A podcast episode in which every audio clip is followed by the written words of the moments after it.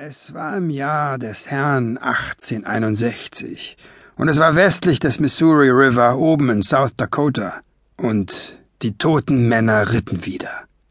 Es waren noch etliche Jahre, bevor dieser Idiot Custer in den Black Hills über das ganze Gold stolperte, Jahre vor Wounded Knee und dem Massaker, das dort stattfand.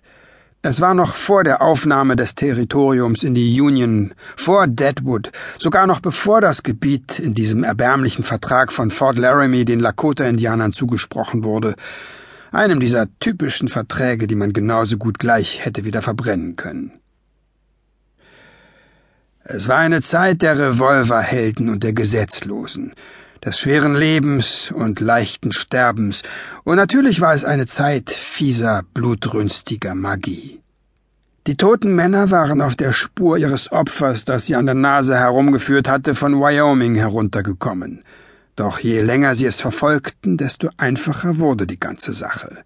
Ihr Opfer hatte sich nämlich mit einem Totenbeschwörer namens Notch eingelassen, und dieser Notch entwickelte eine besorgniserregende Gewohnheit, Tote in seinem Kielwasser zurückzulassen. Dazu noch keine gewöhnlichen Toten, sondern solche, die aufsprangen und herumrannten und in deren trüben Augen der Wahnsinn stand und ein ganz entsetzlicher Hunger, der nur mit Menschenfleisch gestillt werden konnte. Solche, die nur Feuer oder eine Kugel in die Schädeldecke zur Strecke bringen konnten. Ein Glück, dass die toten Männer auf Feuer und Kugeln spezialisiert waren.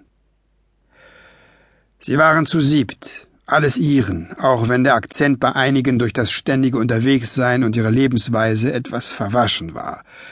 Saracen Rue gehörte dazu, immer charmant und lächelnd wie einer, der sich selbst einzureden versucht, dass er netter sei, als er in Wirklichkeit war. Neben ihm ritt Dexter Wex, einer der nachdenklicheren in der Gruppe, auch wenn er das nicht zeigte. Der Stille mit dem Stoppelbart war Anton Chadder. Selbst in diesem gottverlassenen Land gab es kaum einen unheimlicheren Mann als ihn. Dann waren da noch Erskine Ravel, erst vor kurzem zurückgekehrt von seinem Aufenthalt in Ländern, die noch fremder und gottverlassener waren als dieses hier, und Hopeless, ein Mann mit nur einem Namen und vielen Gesichtern. Vorneweg ritten der narbige, grässlich Schneider, und neben ihm das lebende Skelett, das aussah wie Gevatter Tod persönlich, einer der vier apokalyptischen Reiter, von denen in der Bibel geschrieben steht, und von denen auf Kanzeln überall in diesem von Wunden überzogenen und pockennarbigen Land lautstark gepredigt wurde.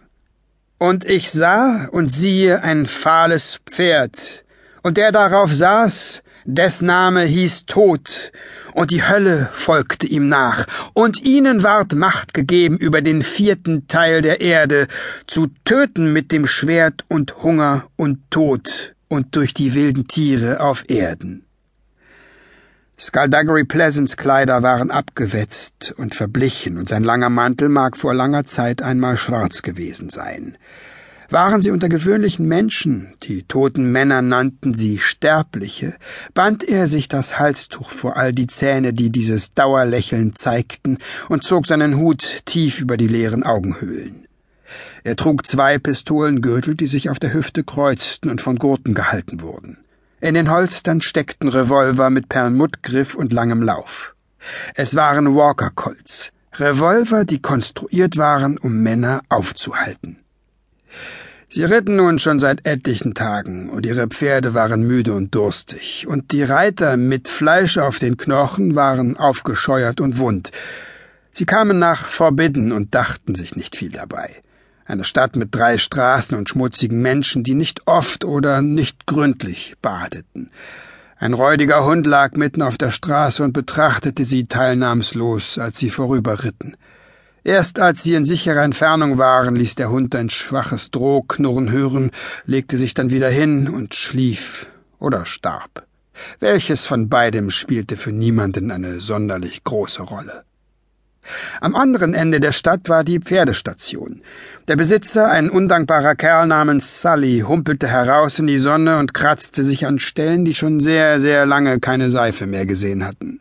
Ja, fragte er, den Mund voller Spucke. Aber was zum Teufel wollt ihr? Die toten Männer stiegen ab. Pleasant und Schneider hielten sich im Hintergrund, da sie am ehesten Aufmerksamkeit